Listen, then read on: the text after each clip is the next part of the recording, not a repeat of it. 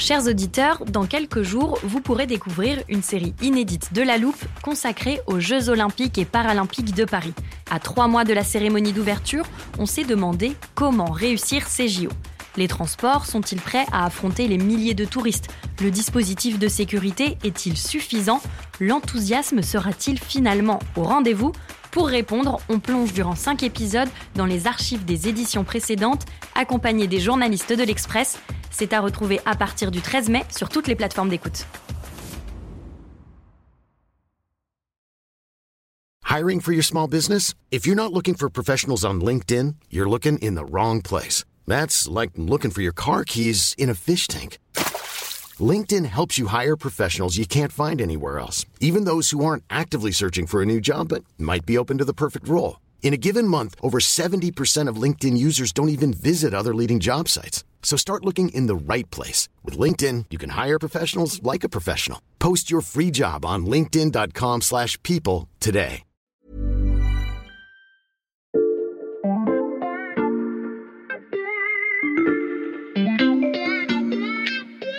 Salut, c'est Xavier Yvon. Nous sommes le mercredi 19 juillet 2023. Bienvenue dans La Loupe, le podcast quotidien de l'Express. Allez, venez, on va écouter l'info de plus près.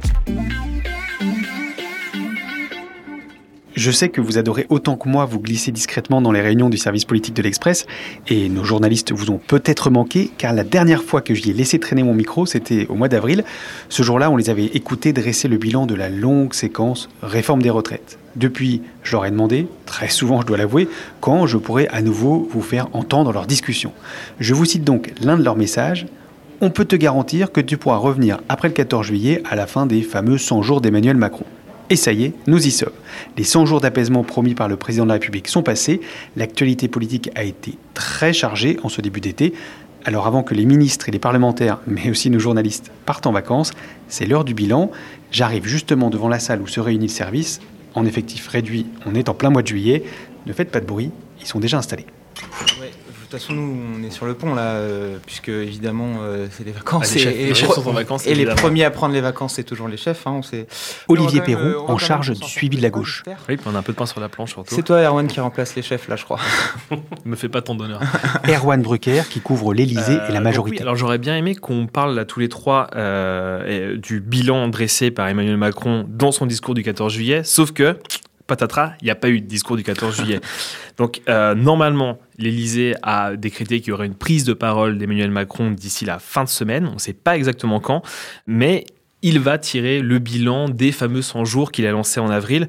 Alors d'ailleurs, sur les 100 jours, je ne sais pas si vous le savez, mais c'est une anecdote racontée par notre excellente chef Laureline. Et même si elle n'est pas là, c'est quand même pas mal de faire un peu de. Laureline, c'est Laureline Dupont, Euh, la directrice adjointe de la rédaction en charge de la politique. Et cette formule des 100 jours, en fait, n'existait pas dans la première mouture du discours d'Emmanuel Macron. Il l'a même rajouté dans le dernier quart d'heure, parce que c'est un de ses anciens conseillers, même pas ses conseillers actuels, qui lui ont suggéré de créer ce petit fil, ce petit artifice, cette séquence pour essayer de donner de, de l'élan, de la respiration, et en tout cas de, de donner rendez-vous aux Français. Oui, mais de toute façon, ces 100 jours, euh, Macron les annonce au sortir de la séquence euh, catastrophique euh, des retraites pour lui. Il est en difficulté. Paul Cholet, lui, il suit la droite. Et là, il sort au débeauté. Sa trouvaille des 100 jours, c'est vraiment du Macron typique. quoi. Ouais, c'est même, on peut dire, une, une grosse ficelle, en fait. Mais quand même, ça a donné de l'élan. Ce qu'on peut tirer de l'Elysée, c'est que quand même, Emmanuel Macron est plutôt content de ces 100 jours, de cette grande séquence. Et quand même, il faut quand même lui reconnaître, je sais pas si vous êtes d'accord, mais il a quand même réussi à faire ce qu'il voulait faire. C'est-à-dire, il a repris les choses en main lui-même, lui et lui seul d'ailleurs. On est revenu quand même dans l'hyper-présidence, alors j'irais presque sarkozyste, Paul, pour faire référence un peu euh, à ton idole, par- à mon idole. Ouais, c'est ça, à ton idole et à, et à ton parti euh, de prédilection, mais, mais aussi une hyper-présidence très macronienne. Et on voit, c'est lui qui était sur le devant de la scène et il a adopté, je dirais, la bonne vieille stratégie du ce qu'on appelle du carpet bombing, c'est-à-dire qu'il a saturé l'espace médiatique euh, de sa présence et il a fait tout un tas d'annonces, alors plus ou moins frappantes. hein. Il y avait des choses qu'on savait avant, qu'on avait vues pendant la campagne, en tout cas, il a saturé l'espace. Juste petit retour en arrière quand même pour que vous, vous puissiez vous, vous remémorer tout ça. Magnéto Serge, le 17 avril, il lance les 100 jours. Le 19, il parle d'emploi en Alsace. Le 20, il parle d'éducation dans l'Hérault. Le 11 et le 12 mai, réindustrialisation à Dunkerque, etc., etc., jusqu'au 13 et 14 juin où il parle souveraineté industrielle.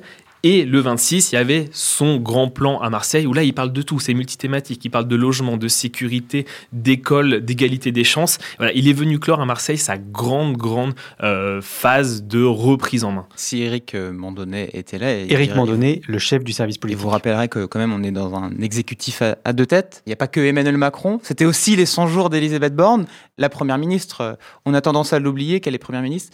Mais Emmanuel Macron le premier aussi, j'ai Euh, l'impression. T'es un peu dur avec Borne quand même, Olivier. Il lui a quand même une énorme pression au début des 100 jours. D'ailleurs, rappelez-vous, et il faut le reconnaître qu'on l'a mis quand même un petit peu dans nos papiers, ça avait quand même tout l'air d'une vraie date de péremption apposée sur son visage. On s'est dit, après les trois mois, c'est fini, elle ne sera plus là. Il a tellement donné rendez-vous à ce moment-là pour tirer un bilan que on s'était dit que le changement de Premier ministre serait sûr et certain. D'autant qu'en plus, enfin, souvenez-vous, il lui a collé le défi quasi impossible d'élargir la majorité. Et Paul, tu sais mieux que personne, euh, les LR n'ont pas du tout envie d'intégrer la majorité. Donc c'était un petit peu le- le défi impossible. Et je rajouterais même, enfin, souvenez-vous que l'Élysée a jamais vraiment hésité à la recadrer, même, je dirais, avec virilité, dès que Borne sortait euh, un tout petit peu de la ligne présidentielle. Donc voilà, elle a réussi quand même euh, à s'accrocher et elle a quand même plutôt sauvé sa peau, je trouve. Elle a gardé en quelque sorte la tête haute. Elle a même eu l'audace de se projeter après les 100 jours. Elle a été confirmée, quoi. Bah oui, enfin Elisabeth Borne, elle a été maintenue euh, lundi soir par Emmanuel Macron. Mais en fait, la question, c'est aussi, si on se projette là euh, tous les trois, en fait, pour combien de temps elle est maintenue et, et dans quelles conditions? Ce qui est sûr, c'est qu'on va se demander comment il lui redonne du crédit après trois mois, on l'a dit, où elle a été euh, sous tension. Et ça, ça dépendra un peu de la prise de parole de Macron d'ici la fin de la semaine. On verra s'il donne une échéance, qui sait, ça se trouve à l'automne, euh, au moment du budget, peut-être jusqu'au JO, mais il, devra, en tout cas, pour lui donner confiance, pour la sécuriser, ne pas laisser penser qu'elle est encore en CDD, parce que ça la fragilise, en fait, au fur et à mesure que le temps passe. Après, qu'est-ce qui reste après ces 100 jours C'est quand même que finalement, Borne n'a pas démérité, et que finalement, on se demande un peu qui ferait mieux qu'elle en ce moment. Bah, pas la gauche, hein, clairement. Oui, parce que si attends, c'est si c'est 100 jours compliqués pour la majorité, c'est un petit peu 100 jours compliqués pour la gauche Ah, aussi, je crois. même, Tout euh, est en feu. une année- Gauche is burning, on peut dire. Ouais, une année compliquée pour la NUPS quand même, hein, parce que bon, euh, si on fait un peu le résumé de tout ce qui s'est passé depuis la création de cette coalition, hein, il y a un an, c'est, euh, bah, il y a eu l'affaire Quatennens à la rentrée quand même. Le député insoumis Adrien Quatennens a été condamné pour violence contre son ex-compagne et suspendu de son groupe parlementaire avant d'être réintégré. La bataille des retraites, euh, ça a été un échec euh, finalement parce qu'ils ils ne sont pas allés au bout et puis ils ont abandonné à la fin. Et puis surtout, quand même, c'est que la NUPS ne s'installe pas comme première coalition euh, d'opposition. hein. Euh, dans la plupart des instituts de sondage, elle stagne quand euh, l'extrême droite de Marine Le Pen continue, elle, de, de- de- de grappiller les points. On a même l'impression qu'elle a perdu sa force de conviction, même dans le dans l'espace public, même dans l'opinion des Français. Ben oui, mais la faute à qui en fait à, à- à la NUPS elle-même? Parce que quand même, au tout début, pendant plusieurs mois, euh, à la fin de l'année 2022, la enfin les, différentes parties de gauche qui composent la NUPS, ils ont pris soin de plutôt se, ménager les uns les autres. Mais là, le, vent commence clairement à, tourner. Hein. Elles ont, les partis ont repris ce qu'ils savent faire de, de mieux avant que la NUPS n'existe, c'est-à-dire ben, finalement s'écharper sur la place publique et multiplier euh, les coups bas. Mais la faute à la NUPES ou la faute à Mélenchon parti- en particulier évidemment à, à- Jean-Luc Mélenchon, parce que c'est lui qui crée, euh, qui provoque euh, la, la création de la, de la Nupes.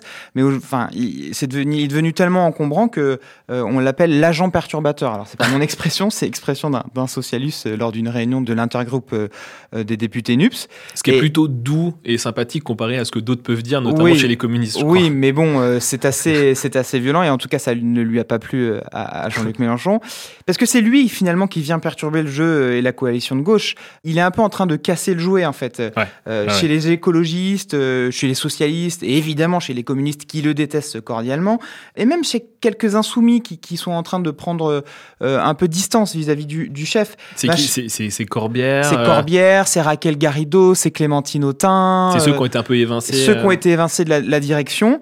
Et, et chez tous ces gens, finalement, est née la conviction que Jean-Luc Mélenchon, finalement, il ne souhaite plus vraiment de la NUPS.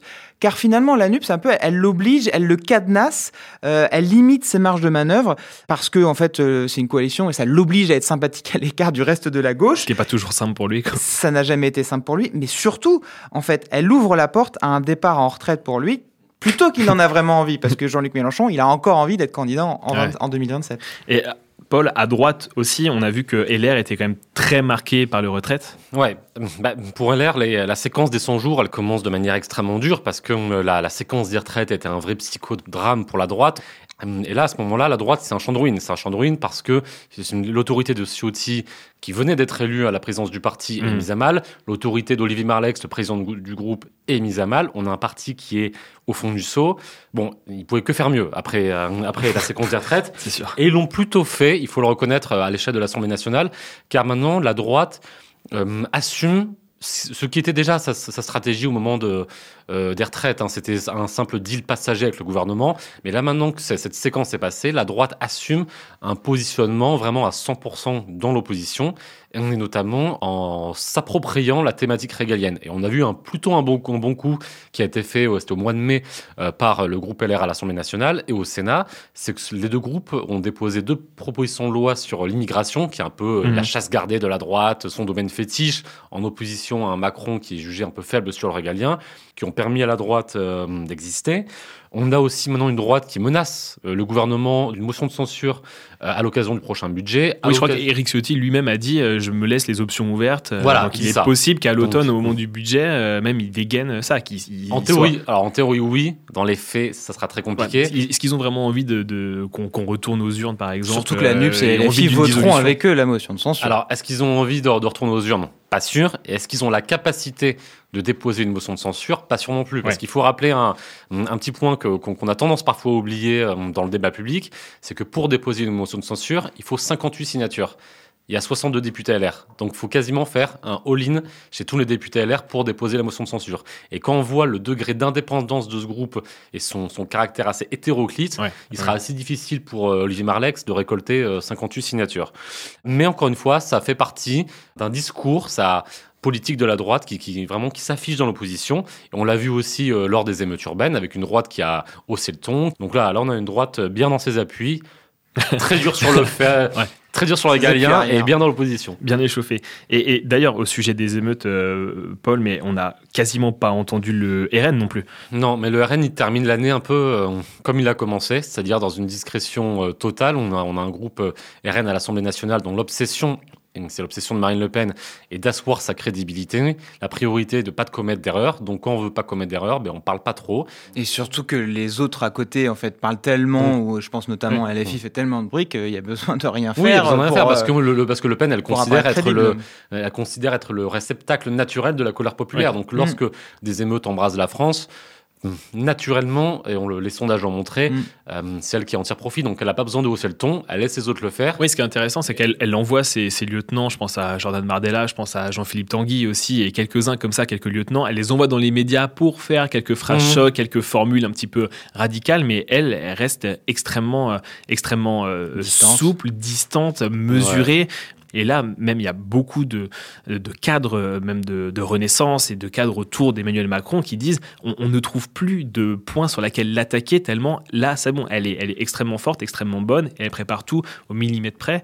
Donc, elle a quand même réussi là-dessus sa stratégie. À court terme, oui, parce qu'elle est très discrète. euh, donc forcément, elle offre peu de prise à ses adversaires. Maintenant, est-ce qu'on tient 4 ans et euh, si on se projette euh, là, si on va loin dans la présidentielle de quatre ans 2027, d'émeute, quoi. hein, Non, il n'y aura euh, pas 4 ans d'émeute et bon, et se taire pendant 4 ans. euh, Il y a un moment, il faudra aussi qu'elle passe à, à la vitesse supérieure et que, que son parti montre qu'il est capable de faire autre chose que d'être un simple parti discret, responsable. En tout cas, on voit que tous les partis ont été impactés par ces émeutes urbaines et à commencer par euh, le chef de l'État. Bah, oui, c'est-à-dire que euh, Emmanuel Macron, on- je l'ai dit tout à l'heure, avait quand même plutôt bien réussi sa séquence, sa reprise en main. Et là, patatras, lorsqu'il est à Marseille, il apprend la mort du jeune Naël, puis après les émeutes qui vont arriver derrière. Et ça remet en cause un petit peu tout le calendrier qu'il avait prévu jusqu'à la fin euh, des 100 jours. Et ce à quoi il va falloir faire attention quand même lors de euh, sa prise de parole à la fin de semaine, c'est surtout sur les mots qu'il va choisir, parce que là, Emmanuel Macron est confronté quand même à, à deux choses. Il est sur une ligne de crête. D'un côté, il a bien senti, et il regarde quand même de très près les enquêtes d'opinion, les sondages, il a senti qu'une partie de la population, et en particulier son électorat, l'électorat macroniste, c'était je ne sais pas si on peut dire déporté à droite, mais un petit peu radicalisé, ou en tout cas avait un intérêt encore plus grand sur les questions euh, de sécurité, euh, d'autorité, voire même d'immigration. Donc il va devoir trouver les bons mots pour leur parler. Mais de l'autre côté, Emmanuel Macron, c'est aussi le champion du camp progressiste. Il vient aussi de là, il vient de la social-démocratie. Euh, donc on va voir, ça va être très intéressant d'analyser quels seront les mots justes qu'il va trouver pour, encore une fois, et c'était l'objectif de son deuxième quinquennat, c'était de refaire nation de l'apaisement. Oui, et l'apaisement. On a vu que l'apaisement sur les 100 jours, Marche ça s'est pas tout à fait passé comme prévu. Mais en tout cas, c'est ça qu'il va rechercher quand il va tirer euh, les conclusions de, de, toute cette séquence. Il, ne peut pas se permettre d'être tiède en fait, sinon tout le monde va lui reprocher. Bah, Macron, il peut pas être tiède, d'autant que la droite, elle, euh, l'est pas.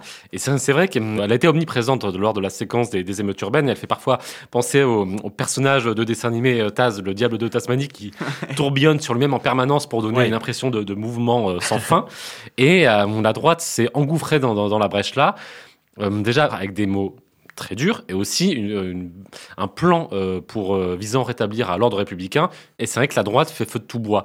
Et cette stratégie, elle est assez transparente de la part de la droite, c'est que la droite veut trouver un espace, c'est son éternel défi, entre le RN d'un côté et le macronisme de l'autre. Hum, alors elle tape fort pour montrer qu'elle est plus ferme que Macron, dont euh, le désintérêt historique pour les questions régaliennes lui est souvent reproché. Et d'un autre côté, euh, elle propose des mesures euh, juridiquement très bien ficelées, en tout cas qui, se veulent telles quelles. Elle dépose des propositions de loi à l'Assemblée pour montrer qu'à la différence du RN, elle maîtrise euh, la technicité, la technicité du sujet et que la droite a, de par son statut de parti de gouvernement, des compétences que le RN n'aurait pas. Après, à voir, est-ce que l'électorat notamment l'électorat populaire qui aujourd'hui vote le RN, qui a un rapport assez distancié à la politique. il ira voter pour, mmh. euh, pour LR. Il ira voter pour un parti technique et s'intéresse à, la conférence de presse organisée un, soit un, jour de, un matin de juin au siège de LR pour répondre aux émeutes. J'en suis pas certain, mais, en tout cas, la droite peut pas faire autre chose que, que ça, parce que sinon, euh, si elle fait rien, on lui reprochera aussi. On peut dire que, le RN est un peu bibip et, et, le LR coyote qui court derrière après le RN et ne rattrape jamais en ce moment. c'est exactement ça. Non, mais si, euh, en clair, ils sont un peu sur. Euh, comme le veut l'expression, une ligne de crête en gros, parce qu'il y a certains LR qui, en effet. Tellement de lignes de crête en ce moment. Ouais, il y a trop de lignes de crête, on a l'impression de vivre sur des montagnes. Mais en gros, ouais, il y a certains LR qui, en effet, tapent sur Macron. Et il y en a d'autres euh, qui sont plutôt euh, sympathiques à son égard. Là, tu penses à Laurent Wauquiez Ah, bien sûr. bah, Laurent Wauquiez, on entend. Euh, il parle peu. On sait très bien qu'il a une stratégie de discrétion médiatique, au moins jusqu'aux prochaines européennes. Donc, lui, il cultive un peu une posture presque de sage, d'homme un peu en surplomb, qui redescend sur la terre une fois tous les trois mois pour. Euh, qui a enlevé sa parka rouge. Qui a enlevé sa parka rouge. Et ça a vachement changé, ça comparé au Vauquier qu'on a connu euh, par le passé, qui était quand même très friand de sorties euh, hyper radicales. Parce qu'il était président du parti aussi, parce qu'il était président, président, du parti et que la fonction l'obligeait. Aujourd'hui, on n'est pas dans la même séquence. Macron ne peut pas se représenter. Et Laurent Wauquiez veut récupérer ses électeurs. Donc Laurent Wauquiez n'a aucun intérêt à taper comme un sourd un chef de l'État qui a été élu deux fois et dont il veut récupérer l'électorat qui, bon an mal an, ne déteste euh, par définition pas Emmanuel Macron. Donc il cultive un peu cette stratégie un peu en surplomb, où il, il ménage le chef de l'État. Il y, a, il y, a, un petit décalage entre sa stratégie en surplomb très présidentielle et la réalité du profil de Laurent Wauquiez, qui est aujourd'hui un élu certes de premier plan, mais qui n'est pas... Les Français se lèvent pas le matin en pensant Laurent Wauquiez. Quoi. et, euh, et, forcément, ce, ce, ce décalage, et pas forcément évident. Quoi. Ouais, ouais. Olivier, toi, je t'ai vu beaucoup bosser ces derniers temps, voire même un peu plus. Ça t'a choqué Ouais, même un peu plus que d'habitude. parce que j'ai quand même l'impression que justement, la, les, toute la séquence euh, des émeutes a provoqué une sorte de cataclysme dans la NUPES ou la NUPS. Moi, je t'entends dire les deux, donc même un an après, on ne sait pas encore comment, comment dire ce, cet acronyme. Écoute, c'est une enquête longue et fastidieuse.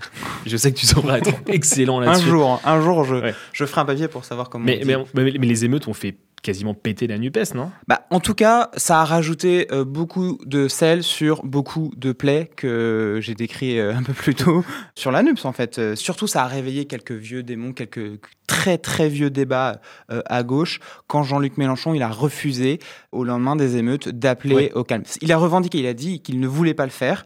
Et en fait, il faut quand même savoir que à gauche, la violence, ça a toujours été un, un débat, un sujet quasi passionnel, c'est-à-dire que la gauche a toujours cherché à mettre une justification politique sur les mouvements de masse dans la des rue, modes d'action, euh, des modes d'action, etc. S'il te plaît, cite-moi du Jaurès, cite-moi du Blum, fais-moi plaisir. Non, mais quand je dis que c'est un vieux débat, c'est que ça remonte.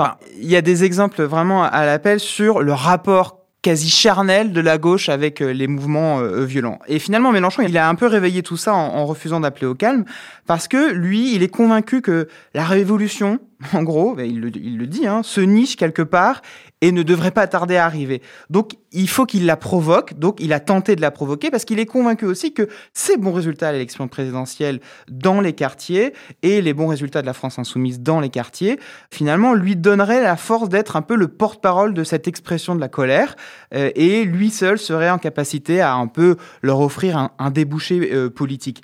Et finalement, il met la NUPS en tension, il oblige ses, ses partenaires à le critiquer lui-même, il conflictualise pour forcer euh, ses partenaires à se positionner bah, soit à- avec lui, ouais, par rapport à lui. soit par rapport à lui, soit avec lui, ce qu'il espère, soit avec Macron. Et finalement, euh, si c'est avec Macron, euh, c'est, bah, vous êtes des traîtres. En gros, il ne fait pas que mettre euh, la NUPS en tension sur le sujet de la violence, il le fait aussi sur les futures échéances électorales, et notamment les européennes qui arrivent en 2024.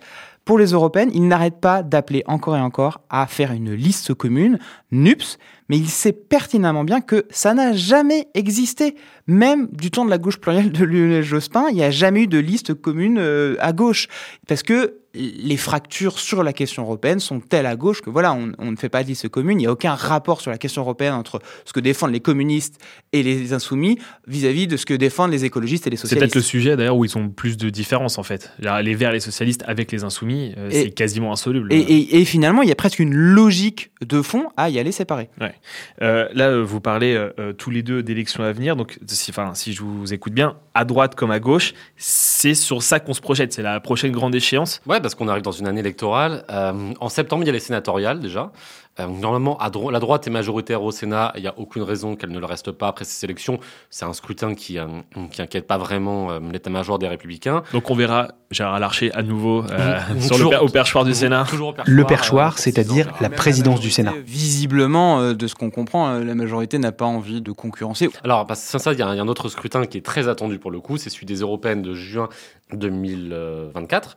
Certains le disent en interne, c'est une élection de survie, car si elle fait moins de 5% des voix, elle disparaîtra du Parlement européen, ce qui serait terrible euh, trois ans avant la présidentielle. Mais la grande différence avec 2019, c'est qu'aujourd'hui, il y a une nouvelle offre politique euh, sur le marché, c'est Reconquête. Euh, Reconquête avec sûrement Mar- Marion Maréchal qui portera le- les couleurs du parti d'Éric Zemmour. Donc forcément, la, la concurrence va être plus forte à droite. Donc euh, on ne sait pas encore qui sera la tête de liste, mais ça va être un scrutin difficile et hyper important pour la droite. Mais, sûr, mais hein. les européennes, faut pas les sous-estimer en fait, parce que fort malheureusement, l'abstention euh, risque, comme à chaque fois, d'être élevée Ouais, sur, d'être ce, énorme. sur ce scrutin. Mais il y a un rôle euh, politique sur la campagne des européennes. Enfin, ça va donner un peu un, une espèce de tempo, une, une dynamique pour Alors, on chacun. c'est la présidentielle du pauvre, quoi. Bah ouais, c'est un Mhm. peu ça, mais encore comme plus la là parce que euh, aussi, oui, mais euh. encore plus là parce que Emmanuel Macron ne se représente pas, donc chacun va essayer de trouver une dynamique dans cette campagne. Et se compter à gauche. et, se- et se on- compter à gauche, on profite comme à droite, ça. on va se Bien compter sûr. finalement. L'autre raison pour, pour laquelle les socialistes et les écologistes veulent y aller euh, chacun dans leur coin aux européennes, c'est parce qu'ils veulent se compter et réorganiser la NUPS en fonction de nouveaux résultats électoraux pour euh, bah, dire aux insoumis, bah, attendez, euh, vous n'êtes pas euh, non plus... euh, Parce que les sondages pour les insoumis aux européennes sont quand même très mauvais, en tout cas en deçà du score même des Ouais. socialistes qui, je rappelle, avec leur candidate Anne Hidalgo, avaient fait 1,7% à l'élection présidentielle. Donc il y a tout ça qui va jouer aux européennes, et donc c'est pour ça aussi que Jean-Luc Mélenchon met en tension et, et force un peu ce qui est impossible, parce qu'il y a deux questions qui vont se poser. Euh, La rentrée elle va être scrutée de très près à gauche, parce qu'il va y avoir les universités d'été de chaque parti. Elles ont tous le lieu le même jour, donc ça va être un peu à distance. Un multiplex. Ça va être un, peu multi- un multiplex de pugilat, parce qu'ils vont Ouais. s'envoyer des, des banderilles euh, à distance euh, entre insoumis, écologistes, etc. On attend ton petit jingle euh, vacherie. Mais au fond, il y a vraiment deux questions qui se posent. C'est jusqu'à quand la NUPS euh, tiendra-t-elle? Parce que pour l'instant, elle a quand même résisté aux, aux différentes tempêtes. Et l'autre question cardinale, c'est est-ce que Jean-Luc Mélenchon peut encore tenir? Est-ce qu'il va être en gros concurrencé par d'autres en interne? Bon, d- comme euh, les chefs sont pas là, on fait ce qu'on veut ou tu, Erwan, tu nous files On des peut peut-être papiers à faire échanger les rubriques, que- comme le gardien qui devient attaquant, Ah, l'attaquant bah, qui devient gardien. ça va, ouais. Je m'occupe de la gauche. La réunion touche à sa fin, c'est le moment de m'éclipser. Sans les chefs, la réunion était un peu plus dissipée que d'ordinaire, mais toujours aussi passionnante. Pour être sûr de ne pas rater la prochaine, chers auditeurs, pensez à vous abonner à La Loupe sur votre plateforme d'écoute, que ce soit Deezer, Apple Podcast ou Podcast Addict. Et pour retrouver les analyses du service politique de l'Express tous les soirs dans votre boîte mail, inscrivez-vous à la newsletter 21h politique. Il suffit pour cela de se rendre sur l'express.fr. Cet épisode a été produit par Charlotte Barris et réalisé par Jules Cro. Retrouvez-nous demain pour passer un nouveau sujet à la loupe.